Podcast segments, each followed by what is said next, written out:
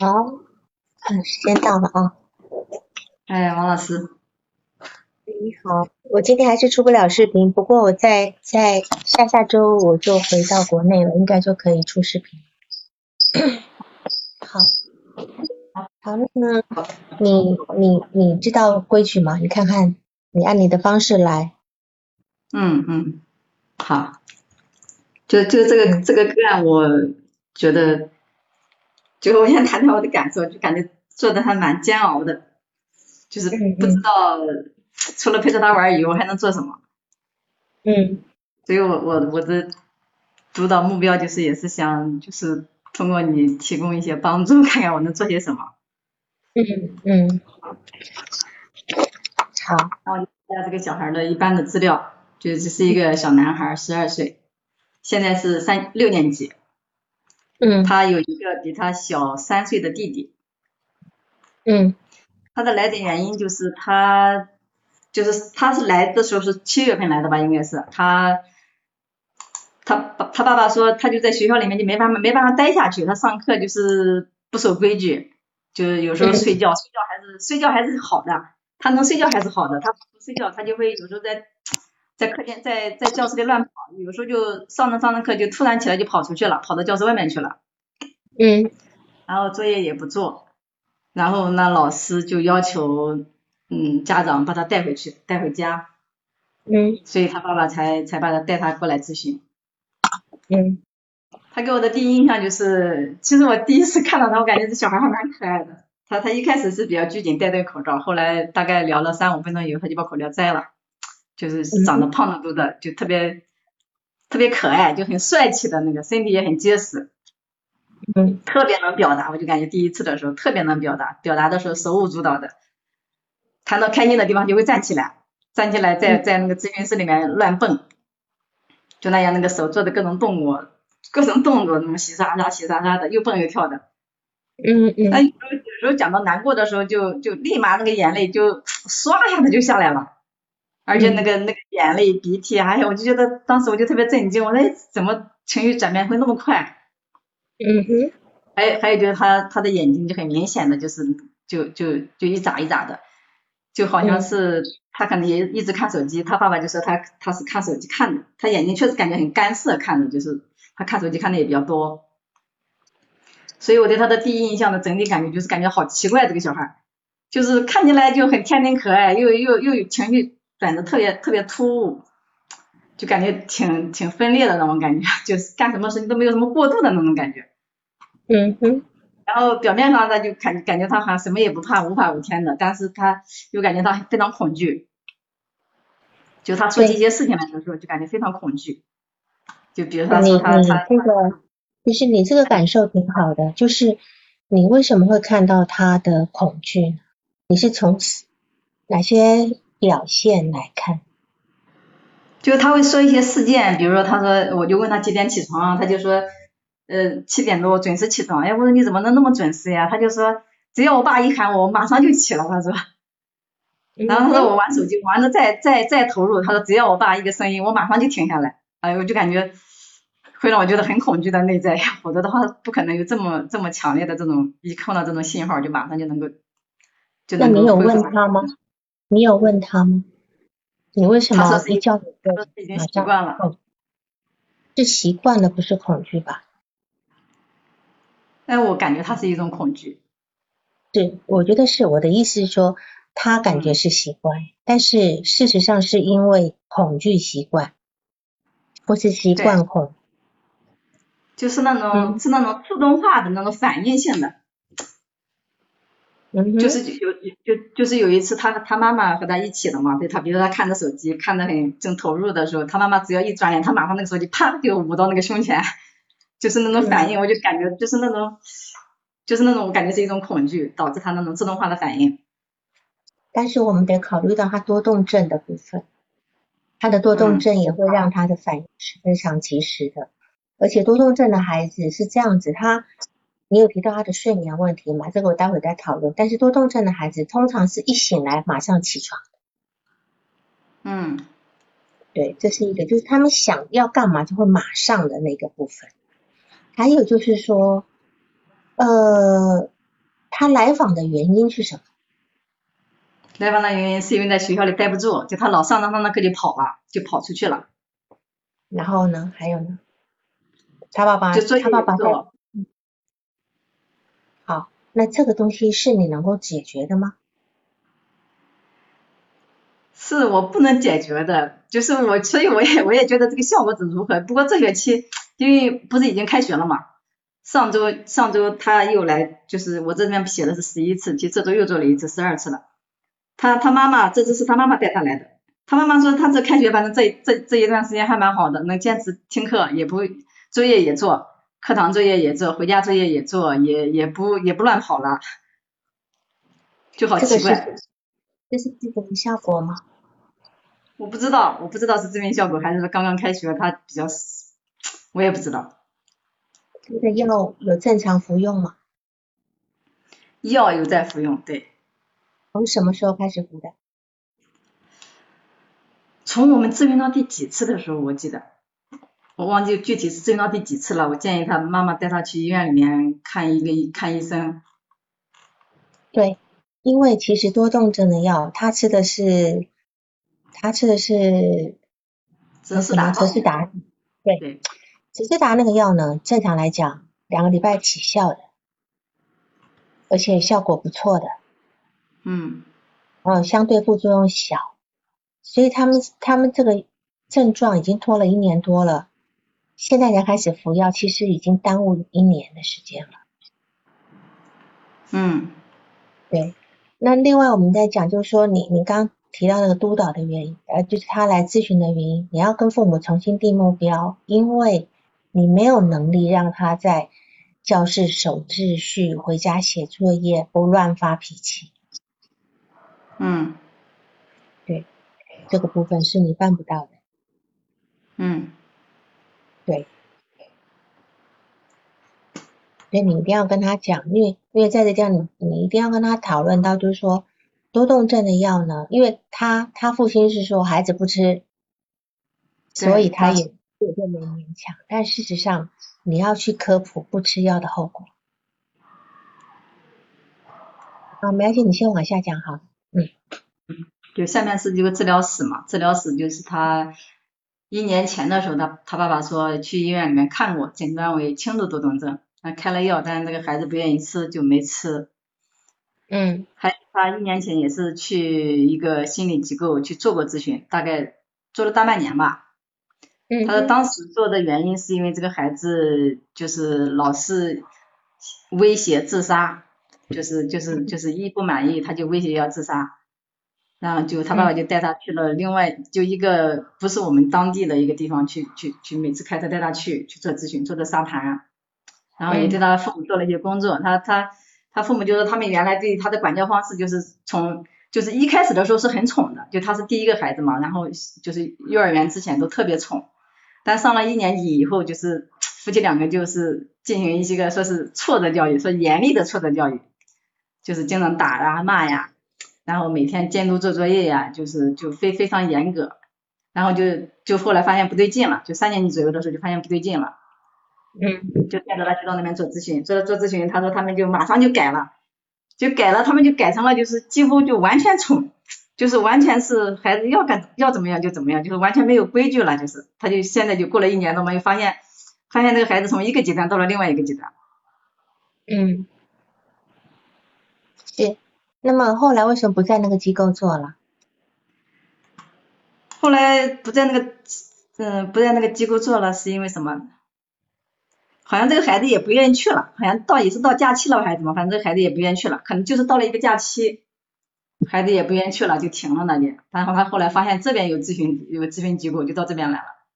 就就就就又过了这一段时间，他发现这个孩子现在已经无法无天了，然后治不了了，就带到这边来的。那为什么不去找那原来的老师呢？我问过他爸爸，我问他爸爸，我说为什么不去了？他爸爸就是说原来不知道这边有，发现这边有的话，他就说这边呢更方便呀，就到这边来了。嗯。当然这，然后我问这这个孩子，这个孩子就说不愿意到那边去。就说这些回答都是非常表面。嗯他爸爸跟孩子的回答，这是你要去清弄清楚的这部分，好吧？嗯，好，那再往下哈。那个咨询假设我就不说了吧，我就讲他的发展史。就是这个小孩，他是他妈妈是给我介绍的，说是足月顺产，生下来的时候非常健康，很可爱，他说也很少生病，也不怎么哭。那时候他妈妈就是也辞职全职在家里面带他，然后当时奶水不是很足，就是采用母乳和奶粉混合喂养的。前十个月妈妈是全职在家的，然后他奶奶协助照顾。十个月左右的时候是断奶，那他妈妈说的断奶其实还蛮顺利的。就对孩子来说很顺利的，他说孩子也没哭没闹的。然后他妈妈说自己倒受了一些痛苦，他说因为那个时候奶水比较胀。十个月以后，就他妈妈就去上班了，就主要由他奶奶来照顾。然后晚上的时候就晚上的时候孩子还是主要跟着奶奶睡的。嗯嗯之后的话，奶奶一般一直都是陪着照顾他的，就从去年他他爷爷生病了，然后他奶奶才回去照顾他爷爷了。这个孩子还是蛮喜欢他奶奶的，好像。嗯嗯就他也给我表达表达过，他蛮喜欢他奶奶的。现在他爷爷就是、就是八月初的时候去世了，现在现在还是他奶奶来照顾白天。嗯哼然后上幼儿园的时候，他老是反映说这个孩子胆儿比较大，就是老是走来走去的。就他的年龄好像也是他们这个幼儿园里面就是年龄最小的吧，他好像是八月三十一号出生的，就应该是班里面最小的。嗯，然后管也不听，然后就是就他奶奶一开始他奶奶陪着就陪了一天，第二天陪了半天，第三天就是他自己就不怎么哭了。他那个时候幼儿园里正好有一个阿姨给他家有亲戚关系，然后会照顾他，经常抱着他。啊，他是六月份出生的，不是八月份出生的，也是，但是也算是比较小的。还好，嗯嗯嗯，他然后他的他他一直就那小时候就是一直挺挺聪明的，他爸爸说他显得就比一般小孩还聪明，身体也比较结实，也基本上不生病，也挺喜欢幼儿园的。那有一次有一次我和他咨询的时候，我还问他呀，我说你妈妈是做什么的？他说是幼儿园老师，我一直以为他妈妈是幼儿园老师，后来过了好几次以后和他妈妈谈的时候，他妈妈我才知道他妈妈不是幼儿园老师，他妈妈也是搞工程的。嗯就蛮奇怪的，这个地方我觉得也是。嗯哼他的幼儿园是在乡下读的，然后上小学一年级的时候就到了市里面。那那孩子自己，他爸爸妈妈都说挺好的，但是孩子自己说他记得自己在哭，他他不喜欢到市里面来，因为他喜欢那个乡下的小伙伴。然后刚上一年级的时候，然后老师就特别强调写字要非常工整，然后他妈妈就就每天陪着，每天特别要练习。就是他妈妈说那个那个过程实际上是挺痛苦的，因为因为经常他不愿意练嘛，就是打呀骂呀。他妈妈说那个时候那个时候也不懂，他说就是很严格的挫折教育，有时候他管不了就跟他爸爸说，他爸爸也参与打他。他们两口子都说那一段时间确实打得挺凶的。然后看到那个孩子也是有一些反射球行为，一看到他们那个动静就很惊恐的那种感觉。嗯就后来就到了四年级就发现有问题了，就是就是他多次威胁要跳楼，就是一点小事他就要威胁跳楼，老师也不敢管他，所以这个时候他那个时候他们就没办法就去就就就去做的咨询，然后他爸爸妈妈的管教我感觉就是就是一放假就完全就随便他，嗯。就爸爸妈妈都要上班，然后他那个他弟弟就放到他外公外婆家，他呢就是跟着奶奶。我我是感觉我是因为也经历了这个假期，我感觉他爸爸妈妈对他就是就就这真的是完全不管。嗯嗯他妈妈说这个孩子心智显得不成熟，和弟弟在一起玩，他说经常和弟弟吵架，就像就就就像小孩一样。嗯嗯就是我的感觉就是他他对爸爸妈妈的这种管教方式也也不满意，那他爸爸妈妈都是管的挺好的，然后他自己会说他自己会说不好，有时候他和他他他有时候有一起访，他就会他妈妈说好的时候，他就会说不好，然后他就也经常说，有时候也谈到他弟弟，然后他就说他弟弟那个晚托班回来以后，他妈妈就就让他听那个天线宝宝，然后关在他那个房间里面，妈妈也不让他玩儿。他就就就表示，就他说这些话的时候，就那个态度就表示的很不满，就对他爸爸对他妈妈管管教他弟弟的方式也很不满，觉得他妈妈不应该这样对待他弟弟。就我我觉得他好像就是也是也是在表达他对他妈妈的这种不满吧。然后，嗯，就基本上基本上这个成长经历就这样了。嗯哼，好。你还有什么要补充的吗？他的人际关系，人际关系就他也没有什么朋友。他爸爸，他爸爸是在外地工作，周一到周五都是在外地的，周周五晚上回来，然后周一有时候周日晚上回就就走了，或者有时候周一走。嗯。然后是做工程的，他妈妈也是做工程的，都比较忙。然后在沟通当中，我就是感觉他爸爸，我感觉他爸爸妈妈都是那种主观性特别强的那种人。嗯哼，就是好像不太能够不太能够理解一些东西，就就特别行动化的我感觉，特别是特别是我记得后来有一次他爸爸给他买手机制定那个手机协议，我觉得一开始我对这个孩子的治疗还有点还有点就是这种希就感觉还有点信心的，后来看到他爸爸写的那个资那个手机使用协议，我就特别绝望，我觉得呢。特特绝望的。手机协议他为什么会发给你呢？是你要求他父亲要给他有一个协议吗？没有，他爸爸就说他给他儿子要买一个手手机，然后他就给他制定了一个手机协议，他我他想让我看看，说制定的合适不合适。嗯哼，嗯哼。然后他发给我看了以后，哎呀，我觉得好好绝望呀！我说这这爸爸好像是太空当中来的人一样，给我的感觉。嗯。就是整整个协议是用了一张 A 四纸写了十几条，其中牵扯到手机使用的只有一条，就我看了一下，只有一条就是早晨七点钟才能拿手机，晚上十点多就要把手机交回去。嗯。那其他的都是写的什么什么使用权归谁呀，所有权归谁呀，然后呃手机使用的时候不能看黄色的视频啊，不能看暴力的东西啊，就是手机交上去以后不能想手机里面的内容啊，就全是这些东西。嗯嗯，就是我看了以后觉得，哎呀，就就感觉就感觉特特艰难的那种感觉。嗯嗯。然后，然后其实我就我就做的其实很不安心的，我有几次想想想想不想给他做，不想给他做了。然后我记得第几次的第第七次的时候，好像我就对想跟他谈一谈，说想把他转走，想把他转介。就我就，但是我又不好，我我有我有，我想我就试探了一下嘛，我就说，哎，我说我这边也没有沙盘，我说你原来是是做过沙盘的，我说要不帮你找一个那个有沙盘的老师那边去。嗯。那小孩不同意，他说我不喜欢沙盘，他说他说我很讨厌沙盘。哎，我说你去年的不是在那个前面那个咨询师那边不是还挺喜欢的吗？他说不喜欢，他说太无聊了，他说我就喜欢这样跟你语言交流。嗯哼。后来又后来又过了几次，哎呀，我就想他不愿意走，那我说我就想我要不我买个沙盘算了，我就跟他说要不我们也配置一个沙盘，他还是说他说他不喜欢沙盘，他说他就喜欢这样对话。你觉得呢？这里很有意思，他喜欢对话，但事实上他好像有时候又不太能聊，对吧？对他不他不怎么聊，他就是他聊是可以聊的，但是必须聊他那个他的他关就他的手机。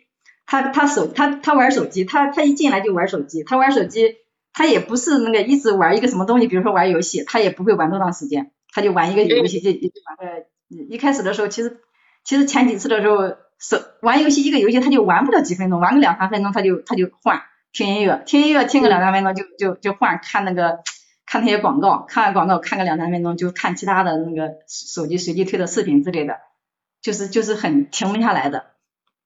后来慢慢好了一点了，比如这后面的这几次，他就是能够玩游戏，能够玩个十几分钟左右再换一下。嗯嗯他他玩手机，他就感觉他对手机特别特别熟练，就是就那个动作，哎呀，真够快的。那天我的手机放在桌子上，他嗖把我的手机拿走，然后然后在我脸脸上一晃，然后就把就就就解锁了嘛，就。就可熟练了那个动作，然后就把我的手机那个那个看那个设置，看把我那个手机的什么什么等级啊，什么什么价格啊，什么，他就是就是特特别摸的特特别轻。对，多动症的孩子智商是没问题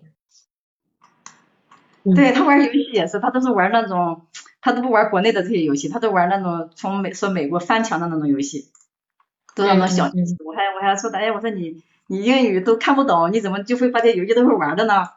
就他说很幽默的，他说他说他说游戏，他说游戏的说明书都在我 DNA 里面刻着呢，他说。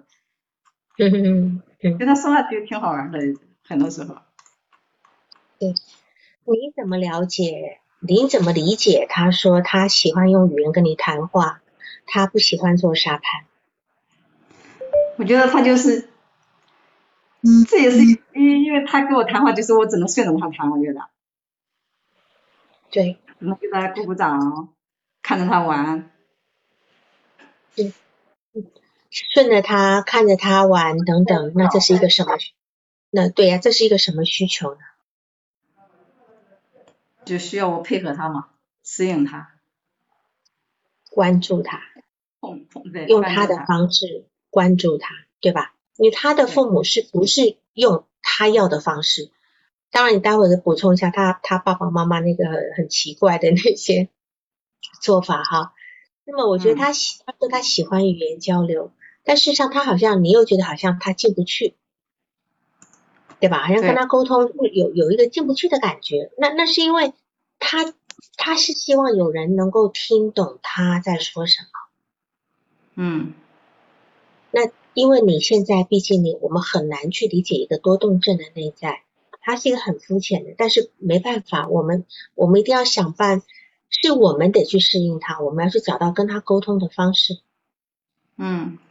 对，当然你要买一个沙盘也好，你要用游戏治疗也好，因为它反正每次都有那种呃几分钟热度嘛，甚至包括温尼科特的那个绘画治疗，你你知道他那个绘画治疗怎么做吗？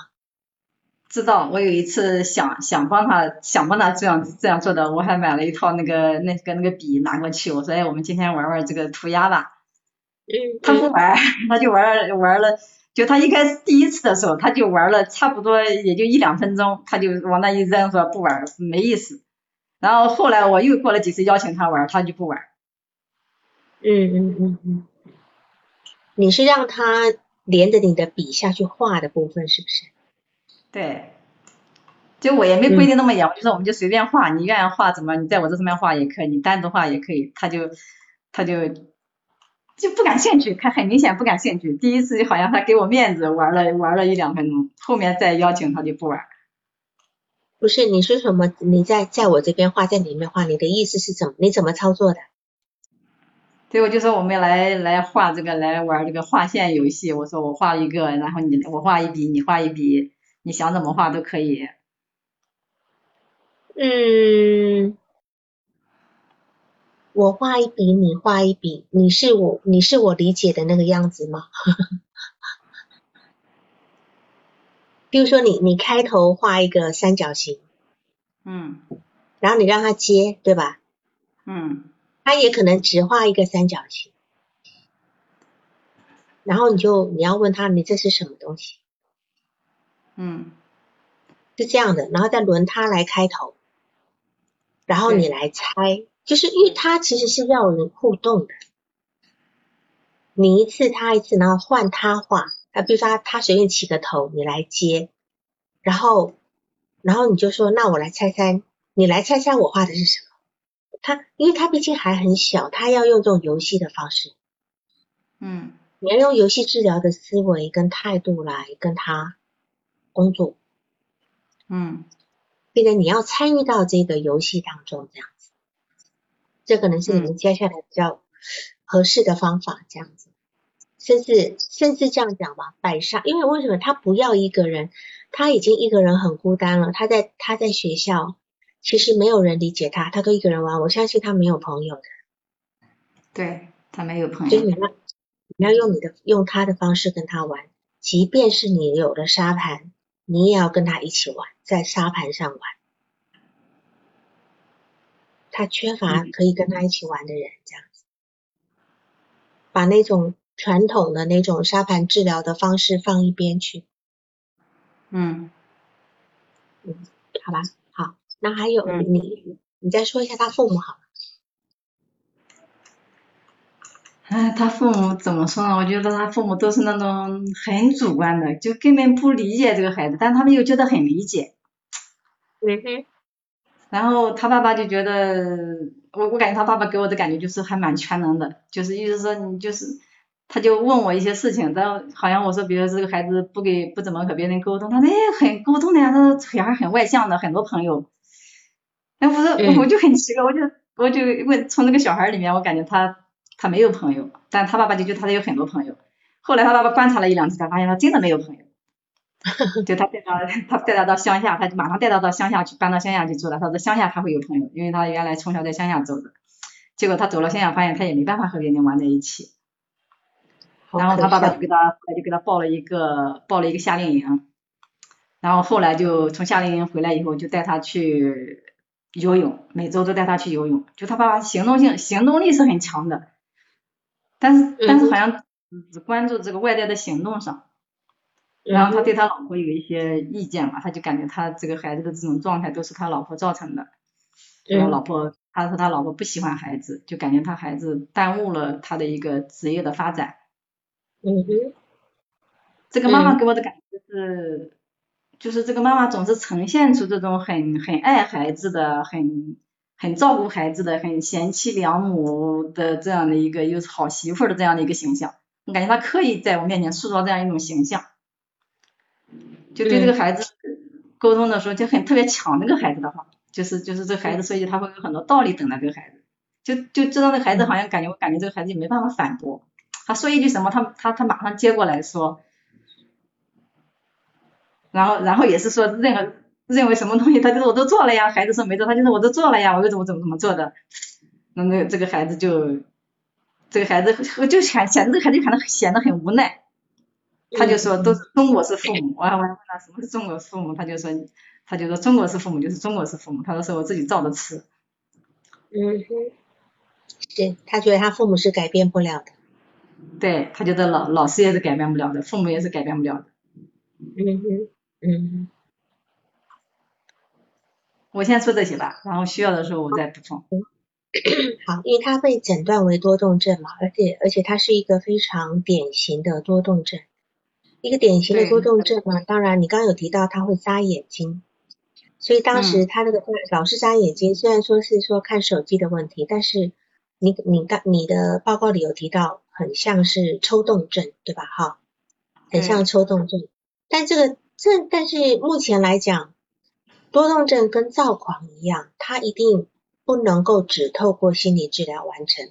今天大家问的问题有很多挺挺到位的哈，就是。有人在问说，一定要吃药吗？是这样的，如果说在这个事情很早就发生了，你也许在幼儿园就发现了，小学一年级就发现了，你可以通过行为治疗啊，可以治，可以不用吃药。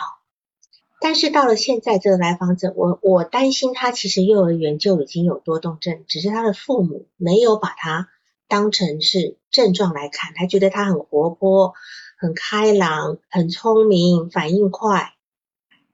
对吧？而且他他老幼儿园老师都说了，他坐不住，走来走去的。对我第一次就发现他很多动和抽动，然后给他父母讲，他父母说没事呀，没有呀，就是 他们就会感觉没有。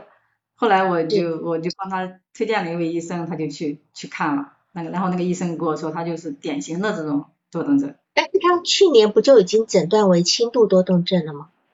对他爸爸说的是轻度，我也没看到他病历，就他爸爸就是很轻描淡写的说，因为我问他嘛，我说感觉这个孩子是不是有感觉好多动，就动动的很，我就我就说怀疑是不是有多动症，他就说啊，原来去年诊断过，他说轻度的，也没啥，就是他不愿意吃药，就没吃。完完全是一个呃呃，就是隔离的，就是回避问题的状态，就是说一他到了现在这个状态，一定要吃药了。尤其是到去年，他已经有抑郁的部分。我记得我在很多之前曾经提过多动症的孩子，多动症的孩子，如果他到了差不多，也许到了三四年级以后，他再小没有感觉，到了三四年级，尤其最可能到了初中，他们他们会合并抑郁症的可能性是非常高的。合并抑郁症的可能性以后，自杀风险也会增高。为什么？因为实际上他们智商没问题。他们，但是他们没办法定下来，所以他们的学习能力很差。他并不是智商的关系，是他的他的认知、他的注意力、他的记忆力都会受到很严重的影响，所以他就会变成他他其实没有办法达到正常的学习的要求，然后他就会变得情绪很不稳定，然后他因为他他就学不他他也跟你讲，我在学校听不懂老师在说什么，对吧？因为他根本。认知方面已经有有一些脑一个叫做脑神经气质方面的问题了，而且他这个多动症会导致他情感发展很缓慢，而且会有很严重的逆反心理，容易产生对抗。那这样的孩子他其实也要很容易被激惹的，他自控力很差，这是他很典型的一个状态。但是他的父亲只会去学校叫学校的老师要给他特权。去跟校校长叫他给他特权，对吧？啊，不要管他，他就拿去反而就治不了了。对，就用这种方式来，好像让这个事情不存在。他他好像他爸认为说，只要你不发脾气，这个事情就都没有问题，对吧？好，所以这个他的父母亲的所作所为都在加重这个孩子的症状。我们待会再来谈他他父母亲的那个部分。好，我是先把他这个症状先讲一下，就是。他们通常呢，而且而且这个多动症的孩子，他的反应，他的情绪反应是一是是很典型的，他一点一点小事就大发脾气，而且马上就可一批评就潸然泪下，一安慰就马上破涕为笑，而且他们也不能够支配支配时间，他也们不能够坚持把作业做完，所以通常我觉得他上学也是被爸爸妈妈逼去的。这些都是多动症非常非常呃一个典型的原因。那但是呢，这个他因为他从一年级开始，他的父母就非常严厉对待他，跟幼儿园是完全颠倒的。幼儿园很宠，对吧？幼幼儿园非常的宠，然后到了小学一年级，老师说你字写不好，他妈妈开始加大力度的，而且那个力度是翻好几倍的。所以他在他这个地方是受到一个天差地别的待遇。那当然，多动症跟抽动症来讲呢，呃，就是他他不是抽动症，因为抽动症可能还会有那个频繁的眨眼睛、挤眉毛、擤鼻涕呀、咧嘴呀，或或是发出怪声音啊、耸肩抬手啊等等的这些事情。那他还好，他他这个只是一个，我我觉得。还是属于他症状的一部分，但是并不是因为看手机的部分，跟他看手机不一样哈。所以呃，正常来讲，我觉得我们一般检验多动症，可能一般到幼儿园就能够查得出来。我我发我我担心他那个时候就有了。那么多动症呢？多动症呢？呃，它其实是其实是一个就是遗传因素是有的。教养因素也有，那么抽动症呢？它就就可能就是心理因素、遗传因素、环境因素多这样子。他有做过多动症的量表吗？他去医院的时候有没有做？我不知道，没有，没没仔细问。那有这个多动多动症的量表，比如说，比如说坐立不安，或者是在上课随便讲话，然后第三个注意力不集中，第四个情绪容易激动。第五个会干扰别人活动，第六个不能集中注意力写作业，第七个是做事容易半途而废，第八个情绪转变快，第九个在集体活动的时候好占上风，不守纪律，第十个是学习成绩不稳定，十一个是不不爱惜东西，经常破坏，第十二个是随便拿父母的钱，那十三旷旷课逃学，嗯，好，还有第四个就是他要立即满足。他每一个都有呀，他他的手机、他的电脑搞坏了两台，对吧？嗯，有一台很贵的，六千多嘛，所以他他其实他他是一个，我觉得他是一个绝对不是一个轻度的多动症，而且多动症呢，确实会出现频繁眨眼睛。多动症的孩子是有一个有一个副副表现，就是眨眼睛的这这个部分，所以在这。呃，有人在问说，这样的孩子能上学吗？可以上学，我觉得要要要配合的，要好好配合。我们再来谈这个部分哈，就是说，而且多动症的孩子他确实内心是恐惧的，你刚刚的感受是很很很到位，就是他内心有异常的恐惧。为什么？因为他们那个多动呢，会让他的身心发生很大的变化。他原来也也许小时候很受人喜欢，对吧？然后他开始出现很多缺陷的时候呢，他开始学习困难的时候呢，他心理上的那些障碍，他会变得很孤僻，然后等等，在这样的一个地方来讲，事实上他会受到很多回馈，是非常糟糕的，非常糟糕了以后呢，实际上他他完全会搞不清楚为什么外界会那样的对他，所以他内在会有很多的一种叫做惊恐，知道吗？你你讲的是恐惧嘛，哈。但是你也提到惊恐这两个字，就是他对他父母，好像他父母在对他的那个条件反射上，他有一些惊恐的那个反应，是吧？嗯，我觉得他是有那个惊恐的部分。就说对一个孩子来讲，他已经得得到多动症了，然后他的父母并没有去顾，就是没有去关注这个症状的原因，而是把他当成一个，就是他小学一年级的时候开始要求他，一到三年级是非常。高强度的要他要求他学习，对吧？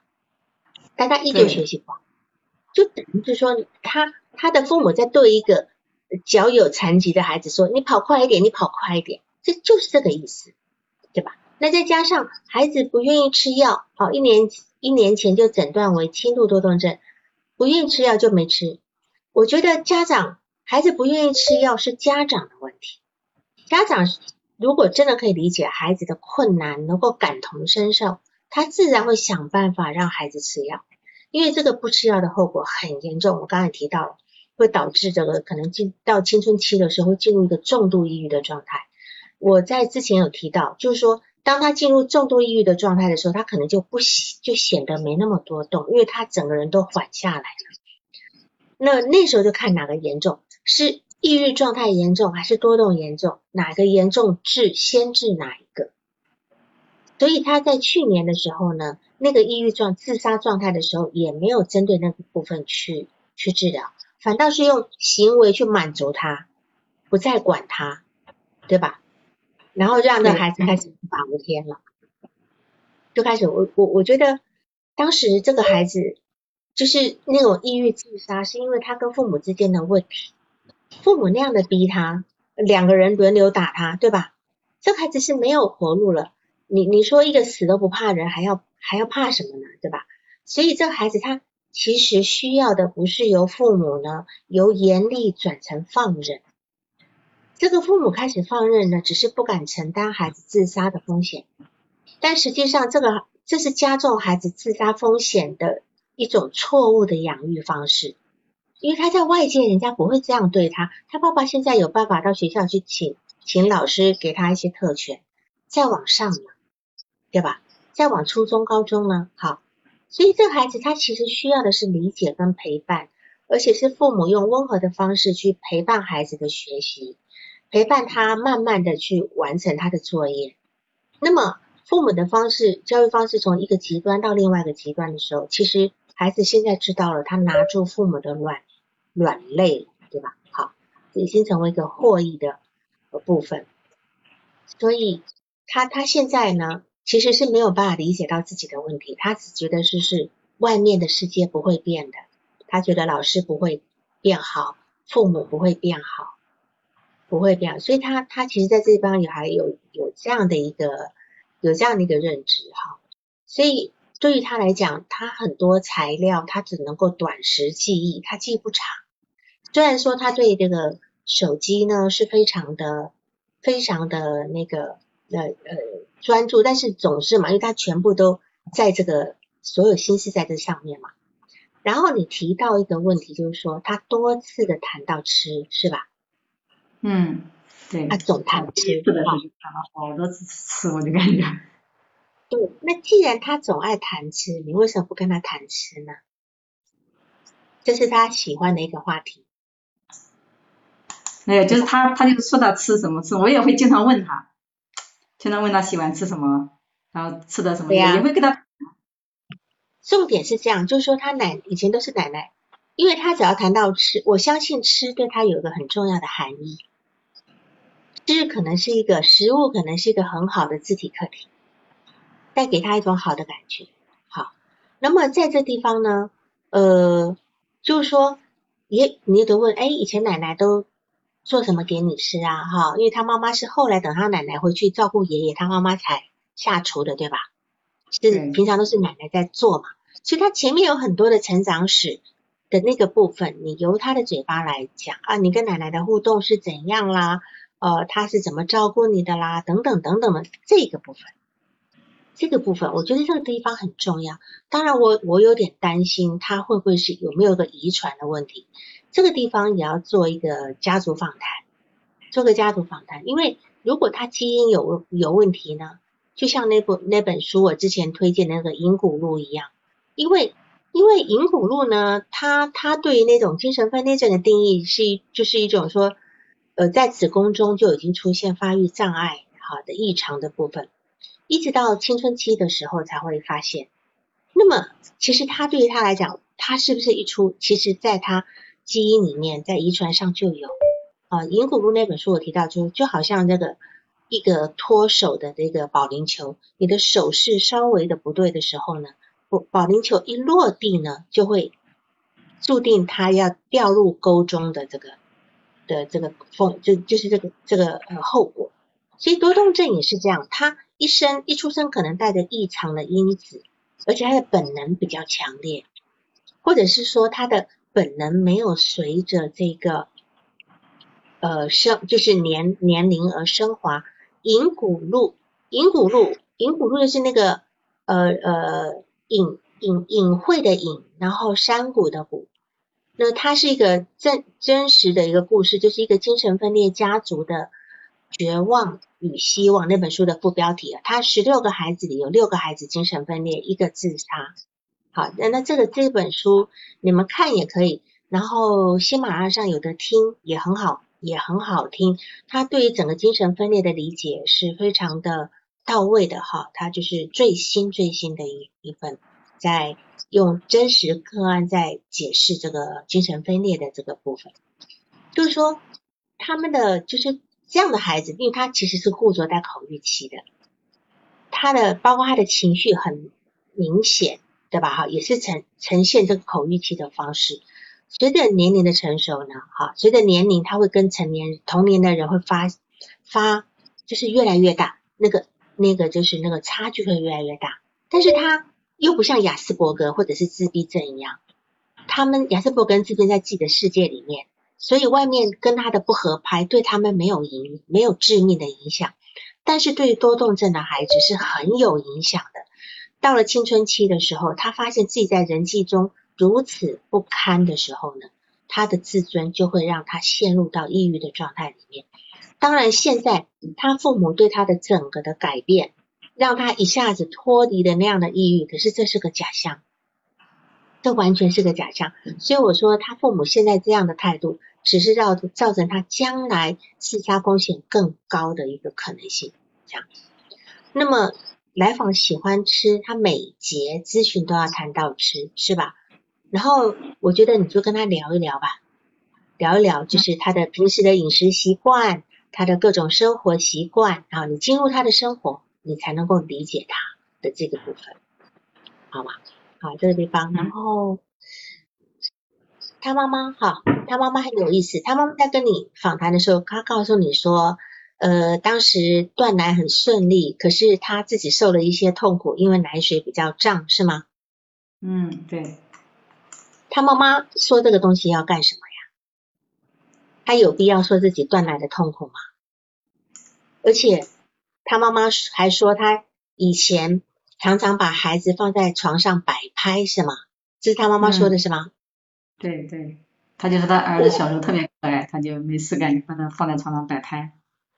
摆拍的摆拍是这种是要发朋友圈吗？对，他在发朋友圈，是这样的。是啊，我觉得这不是有点自恋的部分吗？就说我觉得这并不是一个母爱的一个呈现，是。孩子的这么一个可爱，是母亲自恋炫耀的工具，所以他母亲的重点是，呃，生了一个很可爱的可以炫耀的孩子。那么孩子这个外在的可爱，就成为他获得掌声的一个一个途径，对吧？所以我觉得这个地方就让我他妈妈提起这件事情的时候，会让我就非常的心里很有想法这样。而且他爸爸也是那种，其实完全跟外界搞不懂的，就是孩子，他只要没看到孩子，他没有听到孩子的问题，他就觉得孩子很好，甚至知道，甚至以为孩子的那个那个呃交际人际交往很好，对吧？对，我觉得他他父母都是这样，淡化问题，就包括现在我感觉很严重，他们都觉得没什么没什么问题。对。所以我觉得他爸爸的说法是很让人家怀疑的，他爸爸对孩子的判断跟现实差很多，就是说这个父母是否只接受心中那个优秀的孩子？所以他他父亲说他小孩子他的儿子小时候比比一般孩子聪明，你觉得这这有可能是真相吗？我都怀疑他只是可能好动、喜欢表现等等，对吧？然后这个孩子呢，你看哈，他还说他的妈妈是幼儿园老师。因为他说，呃，当时很多同学都是幼儿园老师，可是他现在小学四年级要升五年级了，还在告诉你他妈妈是幼儿园老师，明明不是，对吧？那你是怎么想这一点的呢？我我当时想的，我觉得他可能特别想要他妈妈陪伴嘛，因为那个幼儿园的老师对他还蛮好的，老师抱着他呀。嗯哼，嗯哼，好，就是说。他当时喜欢幼儿园嘛，因为幼儿园的老师是他们亲戚嘛，可以照顾他，所以我觉得那个时候应该是他过得最舒心的时候。而且他在幼儿园，他老师说他胆子大，走来走去，管也管不听，对吧？而且那个时候他我就怀疑他那时候是不是就有多动了？对，就那时候就有多动了。对，而且那时候他父母觉得他是聪明的，好，他幼儿园很聪明的。所以幼儿园是他的高光时刻，是他人生中的高光时刻。但是，就说他父母殊不知，这可能就是多动的表现，反应快，内容肤浅。但是因为年纪小没关系啊，只要愿意表达，都都会有好的回应的。所以他幼儿园跟小学的待遇是有天壤之别的部分。当然，在这地方他说，呃呃。很多小朋友的妈妈都是幼儿园老师，是吧？首先是幼儿园有一个好的感觉，再来是呢，从这里可以看得出来，他有一个同辈的同辈的是那种同辈敬应，就是令我孪生敬应的愿望。他说幼儿园老师，呃，小朋友的妈妈都是老师，所以即便到了现在已经小朋友的妈妈都是老师，是他妈妈说的，我感觉是他妈妈的一个一个一个一个推辞，解释。他的解释是吧？对对对，对，好。那么我我我我觉得这个孩子来讲呢，就是说有一个部分是我担心的，这个地方是幻想跟现实有没有区分开来？嗯，知道是谎言。他们家一家三个人，除了这孩子的多动症，我如我如果不把多动症列入考虑，他们家家一家三个人都是垂直分裂。都是自体心理学里面说的垂直分裂，就是有一个很夸大美好的部分在那里，那另外一边就是现实是很残酷的，但是他们把这两个完全不搭嘎，对他们看不到现实，他们都觉得挺好的，都觉得没问题，就置若罔闻，这个现实置若罔闻，那就一直在那个夸大的那个部分，有夸大那个，就就就就是那个垂直分裂的那个部分，啊，所以我我我觉得。当然，我们再来谈到，就是说，他小时小学一年级的时候开始练字，练的字很差。多动症的孩子是不可能把字写好的，尤其要写在框框里面，那简直是很可怜的，是不可能的。但是他每天他妈妈要逼着他练字练写练两小时，而且经常打，而且老师也经常找家长，对吧？哈，所以当时给的就是一个什么挫折教育，对吧？哈，哦，然后。打得很凶，所以孩子有些应激的反应，譬如说很惊恐。因为我觉得一个孩子呢，他的多动问题呢是非常痛苦的，但是他爸爸妈妈给他的那种要求，其实又超过他的能能力范围，所以这样子的一个状态之下，只会让他的病情更恶化。所以刚才有人问说，一定要吃药吗？如果在这个时候就发现的时候，就开始治疗，就不需要吃药了。但是当时并没有治疗，反而是加重病情的部分，甚至在孩子的的心理上呢，种下了个条件反射的阴影，所以用惊恐来形容孩子的反应，对吧？哈，那么其实惊恐是一种恐惧到极致、失去反应能力的状态。一个孩子对于父母的教育行为会到惊恐的状态，那么除非是他真的不明白我的父母为什么那么生气。而且他在面对父母生气的时候是不知所措的。那么我觉得呢，对于他来讲，他如果没有成年人的帮忙，他自己是没有办法达到他相应年龄学习的内容。那么他的父母其实是一直是呃要求他不理解他的困难，然后到了现在就是完全放掉，不管。就是他不写作业什么，完全不管，就让他玩游戏，还尽可能满足。刚买个手机，又要再买个手机，要满足他。刚刚摔坏一个 iPad，又要再买，就这样的一个部分。所以我觉得这个这个地方真的是，我我我真的是搞不懂他的父母到底在想什么啊。刚才也有人在问到，就是说他的弟弟小他三岁，哈，就今天很多问题都讲的挺好的，就是他的弟弟小他三岁，那么到底？他的症状跟他弟弟出生有没有问题？好，有没有问题？他弟弟也有问题，我感觉。我觉得他弟弟有问题。他弟弟现在很乖，很乖，很乖，是一个反向的部分。我觉得这个地方，我们对于这样的父父母亲，我我觉得此时要这样去说他，他他们可能会自恋性暴怒啊。他弟弟现在刚上一年级，也是写字写不好，也是被老师留堂，被老师批评。嗯嗯嗯嗯嗯。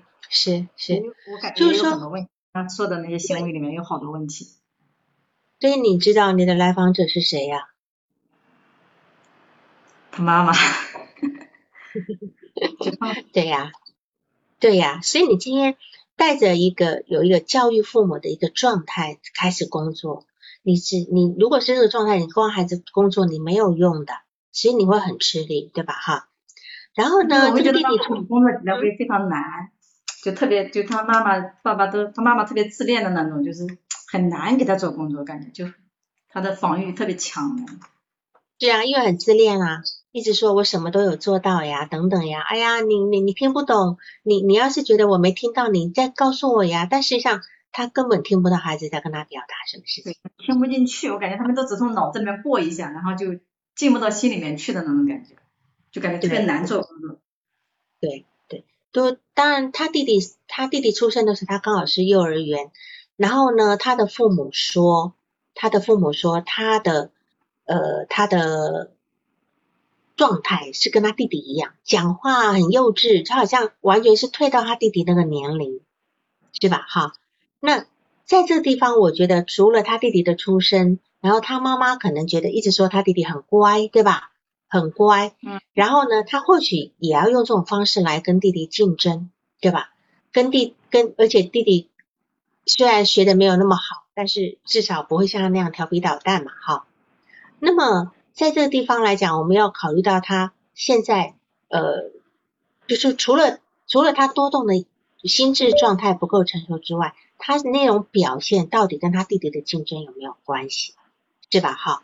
在这个地方，我们要去去注意到，就是说，而且他他说过，说他非常不满他妈妈对待弟弟的方式，对吧？他非常不满意妈妈对待弟弟，因为因为弟弟回家要听这个听这个是什么海绵宝宝是吧？他妈妈就把弟弟关在房间里面，是吗？对，对他觉得他他觉得他不满意妈妈对待弟弟的方式，他有说过怎么个不满法？我觉得这里是很重要的，他怎么？他他的意思是说，他妈妈对他们不管，就是不陪伴。嗯。他的我觉得他的意思是表达是不陪伴，就他妈妈会觉得他孩子就挺听话的在里面，他但是这个孩子就会觉得其实他弟弟挺痛苦的，因为他弟弟也想玩手机，他妈妈不让他玩的，就是给他一个听的，只让他听。对，他弟弟也不敢像他那样造反嘛，对吧？然后他妈妈送他弟弟上那种培训班，他妈妈也说，哎，可乖了，可愿意去了。这个孩子就会说，根本就不愿意去，他可痛苦了。是的，他不满意妈妈对待弟弟的方式，其实这是兔死狐悲，误伤其类，你知道吧？对，因为他自己这只兔子呢已经残了，弟弟是不可能好到哪里去，他只是借着他弟弟的境遇来悲凉跟表达他的愤怒，啊，所以他他其实是不敢替他弟弟去去抱怨的，所以这里我觉得你可以多谈谈他跟他弟弟的关系，他能够借着他弟弟来讲，我觉得这这点他其实是虽然说他看起来哈。他看起来好像很幼稚，可是他有一些话是非常有深度的，非常有深度的哈。然后呢，我我觉得他父母，他爸爸让他在学校就是呃就是呃怎么讲呃上课睡觉不写作业啊，那让老师校长配合他。那我觉得其实对于他自己这个样子，你问过吗？他这样开心吗？没有人管他，他开心吗？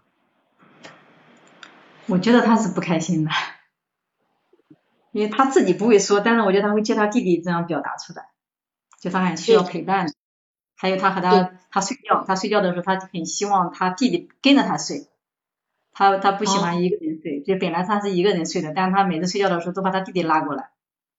嗯嗯嗯嗯嗯，所以这样来讲，就是说他其实确实是一定是不快乐的，一个人他没有人管他。但是他也没有朋友啊，他就算再自由，他都是孤单的一个人。就不仅没有人可以游戏聊天，但连个吵架打架的人都没有，所以他的他情绪一定会非常越来越暴躁的这个地方。然后你提到他爸爸就全能感，完全不管别人，就是他爸爸就是在自己的幻想世界里面，所以他们家很奇怪啊，他们家人的互动都是自己说自己的话，对吧？妈妈说着自己听得懂的话，孩子也在这里停留在幻想，分不清楚现实，是吧？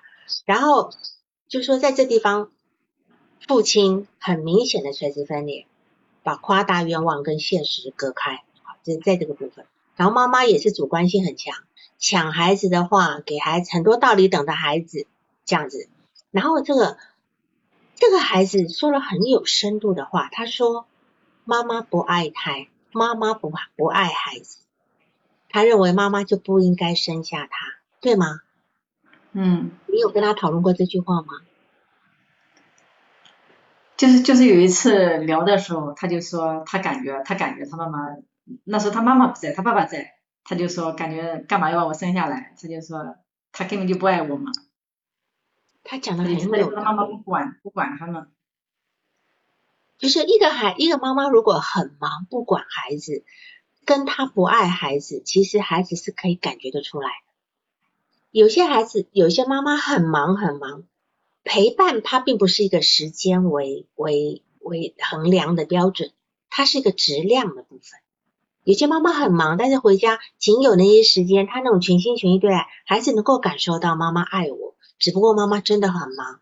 我们家有有些事情是需要妈妈去完成的，对吧？哈，所以孩子说的这个很有深度的话呢，我觉得已经直指这个问题了。那个这个父母真的爱他吗？虽然看起来就有求必应，帮忙处理学校各种的困难，但是如果是真心爱孩子的话呢，会有更多情感的连接，就是说他会关心孩子真正的需要，而不是有个模子，好像。呃，希望孩子成为我想要那样子，而且孩子另外一个另外一个非常有深度的话，就是他觉得爸爸妈妈永远都不会改变。我觉得到今天为止，这个父母也没发现自己的问题吧，对吧？好，没问，他们所以父母不承认。是呀，所以孩子他只是这个父母自恋的延伸嘛，而且孩子在学校。有这么大的问题，父亲却视而不见，所以这这，我觉得这这个父亲叫叫家呃叫学校给他的特权，就究竟是呃失职还是全能感呢？这样要求这样的特权的父亲，是是他的天真失职还是全能感等等的？反正我三个形容词都不好，好，这样特权也不可能给一辈子。他蒙上眼睛，视而不见孩子的问题。但是我觉得母亲至少能够理解孩子的问题有多严重吧。但是母亲也不承认，觉得孩子很乖。母亲也不承，母亲也是蒙上眼睛，对吧？看不到就没有。对呀。所以这个父母他不会反思，他本位主义到现在都还不是解决事情的问题的态度。所以真正治该治疗是你这个父母亲，真的是真需要这个父母亲。所以我觉得他，而且这孩子说了很多话，很好玩的，很可爱。他说鸡肉是好东西，生菜是好东西，呃，面包是好东西。为什么放在一起就是垃圾食品？那是汉堡，对吧？不是奶。牛奶是好东西，茶叶是好东西，为什么奶茶就是不能喝，就是坏东西？其实他他不是没有没有能力，这个孩子目前小小要升小五，他这孩子是有思考能力的，对，所以我们只能够说，你看啊，他喜欢吃呃牛蛙是吧？喜欢吃牛蛙，他的爷爷说不要吃牛蛙，呃牛牛蛙有有有虫是吧？牛牛蛙有虫，就。他们家给的答案都是非常可笑的，好，这就非常可笑。就说如果说像妈妈不给他吃炸鸡，他就他很他就非常的难过，说我不我不是要吃那种空气的气炸锅的炸鸡，我想吃真的炸鸡。那他妈妈就说有啊，我给你吃啊，哈。但是他说他就说我不是要那种，是吧？就说他们俩在鸡同鸭讲。那事实上不是不能吃。但是他们大人呢，都是缺乏一个解释，只只说汉堡不健康，不可以吃。谁说汉堡不健康？我觉得汉堡还挺健康。嗯，任何东西多吃了都不健康。可汉堡的汉堡的油，搞不好还没有其他的东西很多菜色来的油，对吧？但是但是成年人就不给他一个解释。不给他一个解释，就说啊，那可能外面卖的那个汉堡里面调味料太多啊，那个汉堡肉调味料太多啦，等等啦，哈，那我们要少吃一点。就是说，他的家里的人没有给他一个能够让孩子理解的一个解释，这个部分。还有就是说，有一个地方你有问到他说，你你你又问他就说，呃，你有跟同学往来吗？对吧？后来他给你看了一个同学发给他的一个视，就是手机有很多搞笑视频、搞笑图片。嗯，那他没有回，对吗？对，他就那个那个小孩也是感觉也是个小孩，就就就发全是图片，一个字也没有，全是那种搞笑图片。现在小孩子都在斗图片啊，都在斗斗表情的呀。他们讲聊天聊一天，可能没有几个字，全都是图 都是图片呀。那么你有没有问他为什么没有回呢？他说他一般都不回，他群呀什么他也都不都都不回了，都不看了，他连他班级群也都退出来了。是，那你有问他为什么？我有问他，他没回答，好像是他就是他就说就就就就搞笑，就说就搞笑就就就完了，就不说话了，就转移了，就其他事情了去了。我觉得这里面他一定有想法的。他是一定有想法，你看他能够说出前面那么多很很有意思的内容，他一定有想法的。就他说出那么多很有意思的内容，一开始我也很奇怪，哎，我说他怎么能说出那么多很有意思的内容？后来我发现他之所以能说出这么有意思的内容，就是因为他经常会看一些就这种搞笑的东西下面的一些人的评论，我觉得他都是从他们那边学的。嗯哼，没他会学那些一些视频呀，一些什么的，只看下面的评论。没事的，我们每个人都是这么学过来的。嗯，因为他能够复述出来，就表示他有进取，对吧？所以他并不是一个没有办法心智的一个心智化的孩子。所以我会很好奇，他为什么要退出班级群？为什么同学发给他的搞笑图片、视频他不回？他说那只是搞笑的呀，那重点他不是很爱搞笑嘛，是吧？我我我我觉得就是说。他可能每次要参与的时候都得不到好的回应，久而久之他会成为一个退缩的部分。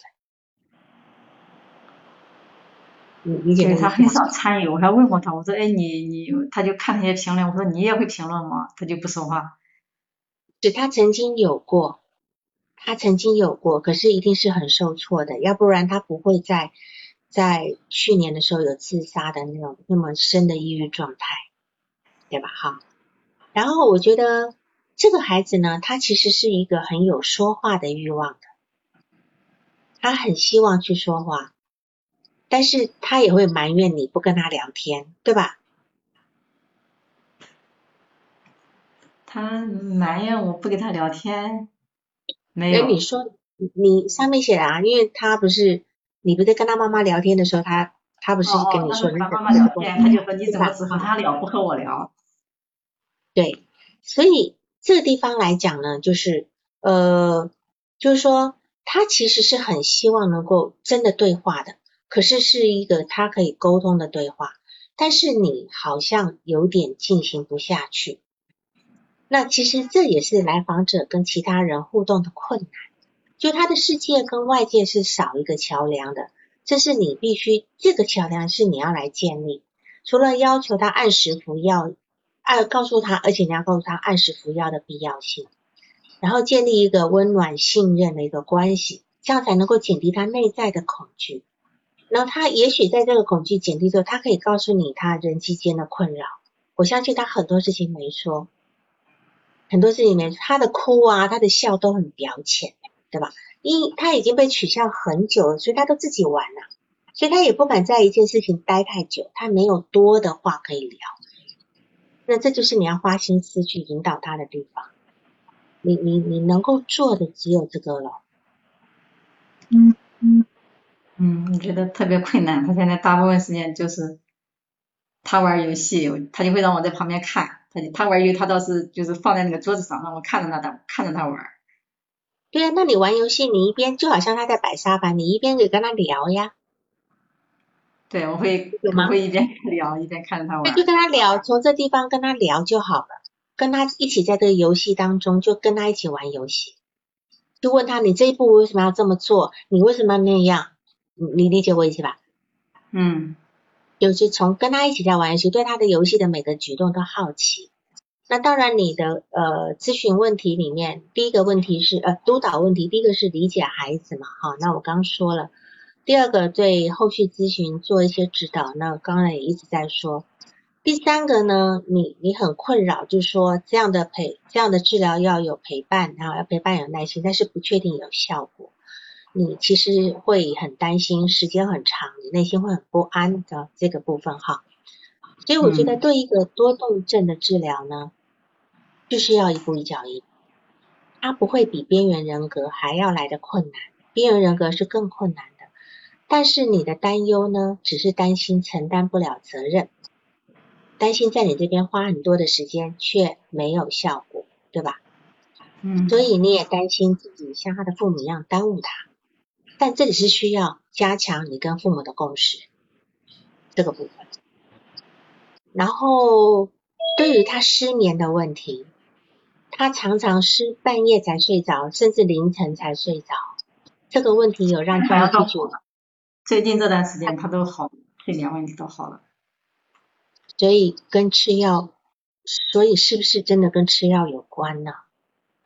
嗯，我感觉他对啊多动也没原来明显了，就是对还是有，的因为真正那个药，泽斯达真的是两周就起效了哈，所以这东西一定要让他知道，就说你看你现你去你去让他，他如果能够睡好，他自然各种脾气啊什么的都会好很多的，哈这个部分。然后最后一个对话稿呢，因为时间也也也超过，最后的对话对话稿呢，我我说一下我的看法哈。嗯嗯，啊，我先说他妈，他妈那个垂直分裂的状态呢，是他其实是否定孩子现在的问题。他其实他他妈的垂直分裂是很严重的一个自呃字就是夸大夸大自己的部分，就他一定要呈现一副事事很完美啊，这个叫做父父慈子孝哈，家里一片祥和，所以孩子跟他妈妈是根本没有办法连接。这这个孩子呢，他的多动呢，已经是自己在一个非常孤单的作用。那么母亲这么的隔离，他们一家人每个人都是一座孤岛，知道吧？有人在问说，副药会有副作用吗？所有的药都有副作用，但是如果我们只能两全相害取其轻，对吧？如果你今天不服药，你的状态会更严重，那你说你吃不吃药？所以这个这个凡药都是毒，对吧？我不能因为药有副作用，那你好，我说今天糖尿病，那糖尿病你会乖乖吃药吧？那糖尿病的药也有副作用啊，那你为什么会吃呢？是吧？那是因为你知道我不吃我不吃药，我糖尿病可能要死人了。所以我们要评估嘛。那当然，在没有办法解决情况之下，需要配合药就配合药。好，所以我刚刚就在讲，早一点发，早一点发现，早一点治疗，不一定需要服药，是这样子。好，好，然后呢，再来就是我看一下，就是呃，比如说你也可以准备一些小短片，有趣的小短小短片，对吧？可以跟他一起讨论，跟他一起看看完，呃，一起聊聊啊什么的，慢慢增加的联想力，这样子。所以在这个地方，可能是你你需要去准备一些呃所谓类似游戏治疗啊，呃动画片治疗啊等等的这个部分，好吗？嗯，好，这个地方。那当然还有提到他的这个嗯委屈，就他他在他在跟妈妈妈妈一起咨询的时候，妈妈他有两次很很委屈的哭了，一一定是妈妈讲的话是完全跟他搭不上。我觉得这个孩子其实是非常委屈的，他父母那种隔离式的关爱哈，让这个孩子不得其门而入，会让孩子很委屈，会让很委屈。所以科普特他就认为说，我们我们每一个孩子都需要一个理想化的自体课题，这个自体课题是要让我们能够呃加入到他让我们觉得很钦佩、很理想化的形象当中。而且这个理想化的自体课题是要带给我们力量、跟稳定、跟跟安全感的。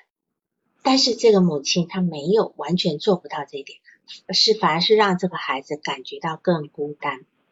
明月问说：“这个孩子能痊愈吗？”一般多动症的孩子，慢慢慢慢随着年龄的长大会好，会稍微好一点，但是不能够完，他会有个多动的感觉，但是会稍微适应社会。最艰难的时候就是大概从这个时候到青春期的时候，所以能够服药配用用配合服药来陪他度过这个最艰难的时候会比较好。这样，然后那个那个对话稿里面哈，呃，我就不再去复述你的对话稿，只是说你在对话稿在回应话的时候，你要先注意到他妈妈的心情，嗯，你要你要顾虑到他妈妈的心情，不要。感觉上你站在孩子那一边，嗯，就是这是一个很难的问题，因为很明显，我看你对话稿，你是很明显的站在来访者这边，但是对于来访者来讲，真正能够起作用的是他的父母，毕竟你一周只有一小时，所以你首先先共情父母，不管他父母先前的管教有多失败，啊，对一个家有过动儿的孩子，其实都是一个灾难。就他们寻求心理治疗已经是不得已了哈，所以呃一定会有很大的羞耻感。你看他现在为了要遮掩这个羞耻感，他在你面前就一副还是呃问过是非的样子，对吧？好，所以在这地方可能我是提我看你的一小段对话稿，我给你这个提醒，先搞定父母，你才有办法工作，好吗？好，那你还有其他问题吗？嗯，我我想问一下，就我还发现啊，他有他有问两个小问题，一个就是说他特别喜欢手机，就是喜欢到哪种程度，就是他会买买了很多很多的二手的手机。嗯哼，这个有什么动力学的意义吗？我觉得他这个多动呢，跟所谓的那种呃，他当然他不是雅斯伯格，可是他们的那种注意力其实是非常狭隘的。当他喜欢一个东西，他就钻进去。而且在他这个年龄的孩子本来就是这样，哦，他喜欢恐龙，一堆恐龙，不是吗？呃喜欢摩托车，一堆摩托车呀。我讲的是那种小小的玩具摩托车了，所以这不是一个动力，这这是一个这个年龄的孩子他很的特性就是这样子。